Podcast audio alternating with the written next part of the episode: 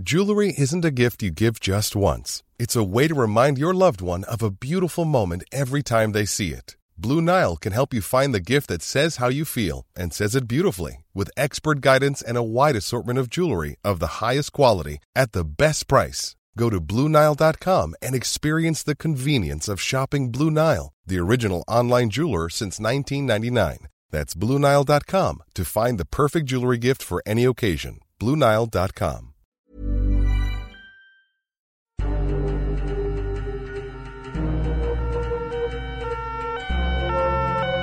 Les grandes affaires criminelles de nos régions, les grands procès, les cold cases, des témoignages, des décryptages, des récits, crimes et mystères, des Alpes jusqu'à Marseille, c'est le podcast Fait divers du Dauphiné libéré.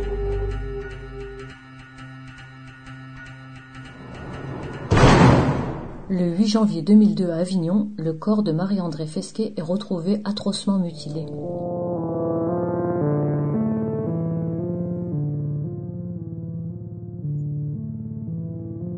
Odieux, épouvantable, insoutenable, cette surenchère de qualificatifs est volontaire car les mots ne paraissent pas assez forts pour qualifier ce crime inexplicable qui avait à l'époque suscité l'effroi dans le Vaucluse.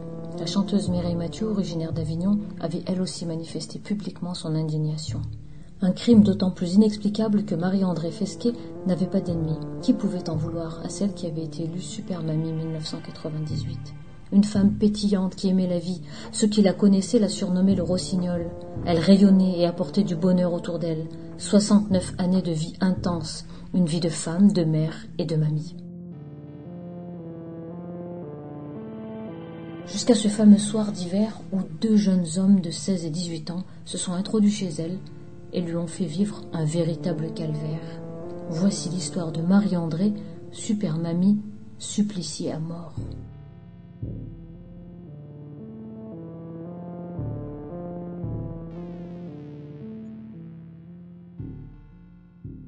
Mais réduire la vie de Marie-André Fesquet à cet horrible fait divers serait une offense à sa mémoire, un manque de respect à sa famille. Malgré la douleur, son fils Philippe Hermé a gentiment accepté d'ouvrir l'album Souvenir. Donc ma famille était originaire euh, du Gard, donc d'Aigues-Mortes, enfin du côté de, ma mère. Mon père, lui, était à Montpellier.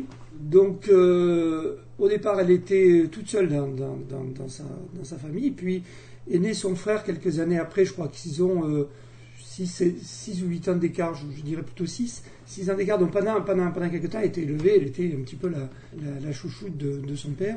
Mais très vite, maman euh, avait... Euh, elle aimait le théâtre, elle aimait le chant, euh, ce qui à cette époque, dans les années 30, les années 40 même, n'était pas très bien vu, parce que quand elle a commencé à dire je voudrais faire de la musique, par exemple, lui dit non, non, c'était très mal vu à l'heure actuelle. Par exemple, les, chanteurs, les chanteuses d'opéra. Donc, euh, sa mère lui disait il vaut mieux qu'il apprenne euh, à tenir un ménage, on va dire, pour être poli, plutôt que, d'aller. Mais elle aimait, par exemple, elle avait une tante, la sœur de, sa mère, qui habitait Nîmes, donc déjà dans une, ville, et qui allait au théâtre, et elle l'amenait au théâtre, donc elle était fascinée par l'opéra et le théâtre. Donc, ça, ça s'est inscrit dans, tout enfant, ça s'est inscrit dans un coin de sa mémoire. Ensuite, donc, à l'âge de 18 ans, elle était quand même, il y avait un carcan familial à l'époque. Donc, elle a connu mon père, euh, qui lui euh, venait travailler sur Aigues-Mortes. Euh, ils avaient un an d'écart, mon père était plus âgé d'un an. Et donc, elle a connu, mais c'était à l'époque, si on fréquentait, on était libre de sortir, on était beaucoup plus libre parce qu'on était accompagné d'un garçon. Et donc, elle a pu, elle a pris ça plus comme une liberté, comme un grand amour ce qu'elle nous racontait, bien sûr. Donc très rapidement, elle a eu quatre enfants qui se sont succédés. Ma sœur aînée, qui, moi, ma sœur aînée, donc Elisabeth, puis Michel, qui vit à l'heure actuelle aux États-Unis. Puis moi, je suis arrivé en troisième dans la fratrie, dans la fratrie, pardon. Et quelques années après est née ma petite sœur Cathy. Euh, donc il y avait une famille qui était assez euh, assise avec quatre enfants. Donc ça a été une maman avant tout. Euh, donc mon père travaillait, il était agent SNCF. Donc il travaillait beaucoup pour, euh, pour faire vivre cette, euh, cette, famille. Et elle se consacrait au ménage. Donc on a une maman euh, aimante, bien sûr, mais ça sautait d'un enfant à l'autre. C'était, c'était particulier quand on avait quatre enfants à cette époque-là. Avec les années 60-70, un vent d'émancipation souffle et Marie-André, qui est à la fleur de l'âge, se sent pousser des ailes. Son cœur chavire pour un autre homme, le couple divorce, la famille vole en éclats. À l'époque, Philippe avait tout juste 16 ans. Elle a connu la mort tardivement. Elle avait, elle était presque à la quarantaine, quoi. Donc, euh, à partir de là, a commencé pour elle une nouvelle vie. Donc, c'était, il n'y avait plus de famille, c'était éclaté. Elle a gardé ma petite sœur, qu'elle a continué à élever, qui avait 14 ans au moment du divorce. Donc, elle a continué avec euh, ma petite sœur Cathy. Mais disons, elle s'est retrouvée confrontée à la vie. Donc, heureusement, la personne avec, euh, qu'elle avait connue donc, l'a aidée, lui a redonné confiance et l'a aidée à rentrer dans sa deuxième partie de vie. Donc, elle a passé l'examen pour rentrer à l'hôpital d'aide-soignante. C'est pas évident à cet âge-là. Elle a réussi. Elle s'est investie là-dedans. Moi, je la voyais bouquiner, elle apprenait. Elle avait des encyclopédies. Enfin, voilà. Elle s'était donnée. Elle a dit Pour m'en sortir, il me faut ça. Et elle voulait rentrer dans le milieu médical. Et donc, elle a, été, elle a réussi son examen. Elle est rentrée à l'hôpital Henri Dufaux, qui à l'époque était. Euh, enfin, c'était l'hôpital d'Avignon. Il était là où on a la fac, à Saint-Lazare. Alors, elle le racontait de deux façons. Des fois avec beaucoup de tendresse. Et parfois avec. Euh, euh, beaucoup de, désinvolture, c'est-à-dire que euh, parfois elle racontait des actes chirurgicaux, des trucs comme ça, et c'était, on était en train de manger, non, c'est pas possible. Euh, et, puis autant elle vous racontait que, elle vous disait, ça m'attendrit ce que je veux dire, mais euh, elle disait, voilà, il y, a monsieur tel, elle donné par son nom, ça, fait plusieurs mois qu'il est dans notre service, et puis aujourd'hui, je lui ai tenu la même pour son départ. Elle assistait les gens, euh, chose qui se fait très rarement dans les, hôpitaux, ça se fait dans les EHPAD maintenant, mais elle, l'accompagnait, euh, elle rentrait, elle était bouleversée, elle essayait de ne pas le montrer, mais on sentait en elle une profonde elle rentrait, elle était bouleversée parce que une personne qu'elle soignait depuis pas mal de temps était partie. on savait que c'était normal, mais elle lui avait tenu la main jusqu'au bout. C'était bouleversant quand elle vous racontait ça. il y a une anecdote, il y a anecdote qui, euh, est en rapport avec euh, ce qui lui est arrivé. Euh, un jour, donc, elle habitait à Avignon, à côté du quartier malfamé qui a été son enfer. Donc elle, habitait à côté de ce quartier, elle avait une petite maison qu'elle avait achetée parce que ses parents lui avaient laissé après le divorce. Il lui avait dit Nous, ça sert à rien d'attendre qu'on soit mort pour te donner un héritage, on a des biens et on va te donner de l'argent pour que tu puisses acheter ta maison. Donc elle avait payé une partie de sa petite maison avec ce que lui avaient donné ses parents. Elle avait fait un petit crédit complémentaire parce que n'y avait pas la totalité. Donc euh, elle avait sa petite voiture de garée devant et il y avait toujours des, gens qui passaient et qui. Euh, qui commettait des, petits euh, du style, ils s'introduisaient chez elle, où Léa, il, lui avait ouvert sa voiture, et en fait, elle allait partir chez, ses, chez ses, parents, elle est partie à Rigue morte, et donc euh, elle avait, sa voiture était ouverte, elle était, en train de, était sur le départ, et des jeunes sont passés, ils ont ouvert la voiture, ils ont piqué son sac. Et dans son sac, il y avait un peu d'argent, il y avait euh, ses papiers, il y avait une ordonnance, et des médicaments qu'elle avait, des, médicaments qui étaient renouvelés, donc comme elle, elle savait ce qu'il fallait, il y avait l'ordonnance de son père qui était très importante pour ses médicaments. Elle a, pris sa voiture, est allée dans le quartier, elle a vu un groupe de jeunes qui étaient sur un banc, elle est allée au culot. Elle a dit voilà, écoutez, il y a des jeunes qui m'ont volé dans ma voiture euh, un sac à main. Je m'en fous de l'argent. Les papiers, je peux les faire refaire, mais une ordonnance que je ne peux pas refaire, qu'il me faut immédiatement parce que mon père est malade et il faut que je le soigne. Je pense qu'elle a été tellement crédible que les gamins ont dit oui, on pense savoir qui c'est, mais les gamins sont allés récupérer l'ordonnance et le portefeuille. Elle a dit gardez l'argent, c'est pas problématique. Vous gardez l'argent, il devait y avoir peut-être 50 francs dedans. Gardez l'argent, mais je récupère l'ordonnance. Voilà, voilà qui était ma mère. À l'âge de la retraite, elle renoue avec sa passion de jeunesse qu'elle avait enfouie, la musique et la chanson. Maman chantait tout le temps. Quand j'étais enfant, maman chantait Piaf. Et dernièrement, j'en ai parlé avec mon formateur, avec Richard Cross, qui me disait Mais comment, comment tu es venu à la musique? Je, je, dis J'en sais rien. Je dis, et puis en allant chercher dans mes souvenirs, en parlant, en parlant, je dis Mais ma mère a toujours chanté. Et à l'époque, on n'avait pas les MP3, on n'avait pas les bandes orchestres. Elle chantait, elle s'accompagnait à la main comme ça. Elle faisait, elle faisait ça, écoutez le bruit, ça faisait. C'était qui m'obsède jour et nuit. Elle chantait en s'accompagnant comme ça. Donc, elle, sur une cloison, ça résonnait un peu. Et dans les pièces, ça résonnait. Elle chantait. C'était absolument merveilleux. Donc, elle est rentrée dans une chorale. Dans une chorale, euh, dans une chorale, vous êtes au milieu d'autres personnes. Et. Euh, elle s'est liée d'amitié avec une autre choriste qui, elle, avait une voix plutôt euh, d'opéra, alors que ma mère, elle voulait chanter de la variété, elle foutait de ces trucs-là.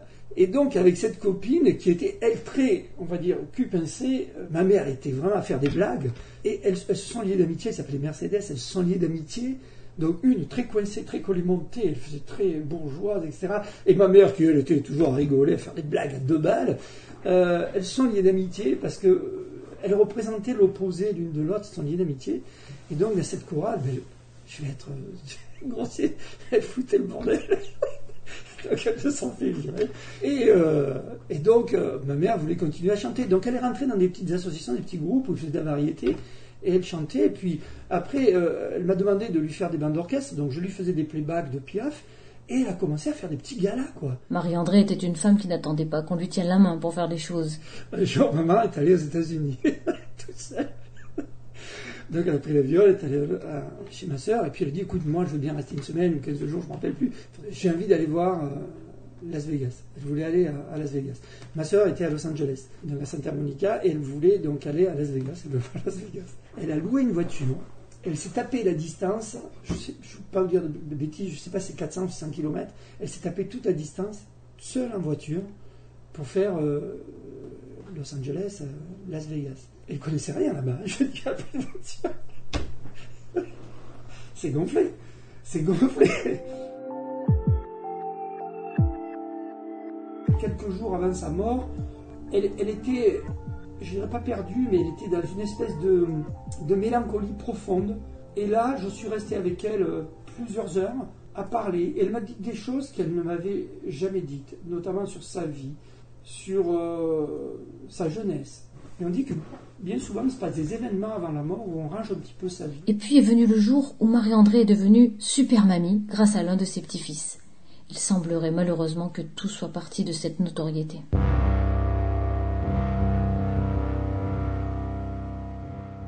Mes neveux ont dit on va l'inscrire.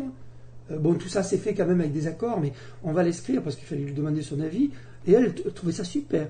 Donc il fallait que ce soit des petits-enfants qui l'inscrivent. Donc ils l'ont inscrite, ils ont fait la procédure d'inscription. Et il fallait dire qu'est-ce qui, chez votre grand-mère, qu'est-ce qui est, d'exceptionnel. Et ils ont dit, bon, euh, tout, ce que je viens de vous dire, voilà, elle, est exceptionnelle. C'est une super mamie, voilà, elle chante, elle va chanter dans les maisons de retraite, elle, est partout, elle est hyper active, c'est une super mamie, voilà, ça convenait parfaitement au terme. Donc elle a, fait un premier, euh, je crois, une, première régionale où elle a, elle a été élue super mamie PACA. Donc je crois que la finale était à Nice, un truc comme ça. Donc elle est rentrée dans le comité Super Mamie. Et après, sur le plan national, elle est arrivée dauphine, un truc comme ça, première dauphine, quelque chose comme ça. Donc, mais ça, ça a été un truc pour elle. Elle avait l'écharpe et tout. Euh, ça a été quelque chose de phénoménal parce que c'était une espèce de, consécration à la fois de son talent, qui est venu sur le tard, mais à la fois de sa position de, femme, c'était la consécration. Voilà, c'était énorme, énorme, énorme. On l'appelait, dans le quartier, on l'appelait la super mamie. Voilà, c'était la super mamie. Les commerçants la connaissaient, la super mamie. Un jour, elle va faire son loto dans le, bureau de tabac du coin. Et elle ne fait pas loto, elle prend, vous savez, ça s'appelait les Vegas à l'époque. Donc, euh, on, grave des trucs. Hein. et puis, euh, d'un coup, elle dit J'ai gagné 50 000 francs. En fait, c'était 500 francs. Mais elle parlait, vous savez, il y a beaucoup de personnes de cet âge-là qui parlaient encore en ancien franc pour les grosses sommes. Elle disait J'ai gagné 50 000 francs. Sur le coup, donc, dans le truc, j'ai gagné 50 000 francs, elle était toute heureuse. Mais euh, c'était 500 francs. Et on pense qu'à ce moment-là, il y avait quelqu'un qui a entendu ça. Et ces gens-là ont pensé qu'elle cachait un magot chez elle.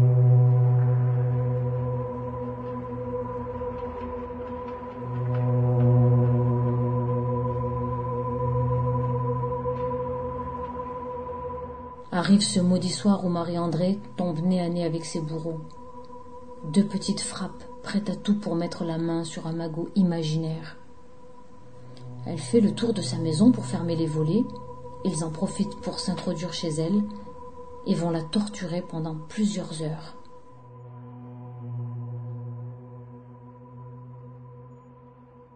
Là, on rentre, dans, autre chose, hein, parce que c'est beaucoup plus violent. Donc moi, je, la veille, la veille, maman nous appelle, euh, enfin plutôt c'est mon épouse, ma deuxième épouse, donc qui l'appelle et qui, euh, qui lui demande le programme de la télé. lui, qu'est-ce que je, je, t'appelle pour savoir un petit peu qu'est-ce qu'il y a à la télé. Euh, et donc elles discutent toutes les deux, se racontent leur journée et tout. Et puis elle dit Philippe est là, je voudrais lui parler. Et moi j'étais un peu j'étais pas très bien, j'étais un un grippal, voilà, j'étais pas très bien. Je dis non, écoute, on se verra un autre jour, euh, euh, je suis pas très bien, je vais me coucher, je, suis pas bien. Parce que c'était toujours très tard quand on s'appelait le soir, du style 9-10 heures du soir. Et donc, euh, je lui parle pas ou très peu. Le lendemain, le téléphone sonne. assez tôt, enfin, moi ce que j'appelle assez tôt, du style peut-être 7h30, 8h du matin, j'ai pas le temps de répondre, le temps de me réveiller, j'étais pas bien. Et je, comment dire, j'écoute le répondeur et là j'entends Philippe, c'est donc le fils de sa meilleure amie, donc Mercedes dont je vous ai parlé tout à l'heure, qui me dit euh, il faut de suite que tu viennes, il faut que tu me rappelles ou que tu viennes tout de suite, ta mère est morte.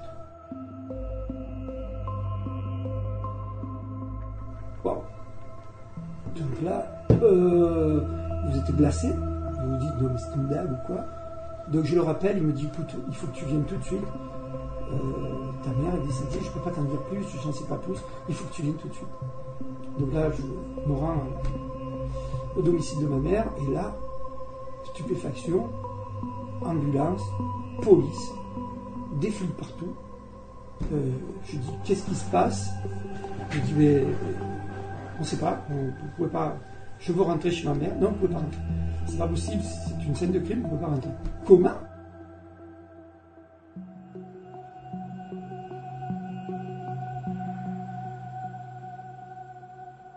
j'appelle euh, la famille, etc. Tout le monde appelle parce que l'information va très vite.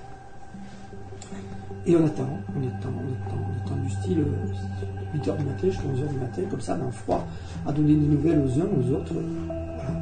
Puis après, on nous dit, bon, là maintenant, il faut, faut quitter les lieux. Euh, et donc, on a des policiers qui nous disent, il faut que vous veniez tout de suite au commissariat de police, c'est là-bas que ça va se passer. Donc on n'a même pas vu la levée du corps, on n'a pas pu rentrer, tout a été mis sous scellé. Donc c'était terminé. Voilà. On n'a pas vu notre mère. Ça s'est passé, c'était un moment de cauchemar abominable. Et donc on passe la journée au commissariat. Donc on a des enquêteurs qui sont euh, qu'on sent glacés quand même, et donc qui nous demandent un petit peu ce qu'on a fait, qui nous demandent de parler de l'entourage de notre mère. Bien sûr, on comprend vite qu'ils sont sur une enquête, qu'il s'est passé quelque chose, mais on ne sait pas exactement ce qui s'est passé. On ne sait pas si c'est un cambriolage, si c'est quelqu'un qui est venu, on ne sait pas. On sait simplement que notre mère est morte. Voilà, c'est tout. Donc euh, on cherche, on pense à l'un, on pense à l'autre, on ne sait pas du tout. Aucune piste. Aucune piste. Jusqu'au soir où je vous l'ai dit, moi je me retrouve dans la télé apprendre que, ce que, les, journaux disent, c'est-à-dire qu'elle a été agressée, euh, qu'il y a eu des actes de torture, de barbarie, que ça a été abominable. Et euh, voilà, donc après, on n'en saura guère plus. Ce qu'on saura, on le saura par les journaux. Et au procès, où vraiment, euh, ben, on aura des détails à la fois sordides et à la fois. Voilà, l'historique complet de, cette affaire. Il s'agit d'un crime hors du commun au vu de la sauvagerie des atrocités commises, dira le substitut du procureur d'Avignon de l'époque. Alertés par une voisine, les policiers découvrent le corps de Marie-André allongé dans le séjour, le crâne fracassé, sa robe de chambre maculée de sang. Le médecin légiste constatera que la victime a été sauvagement violée avec son micro.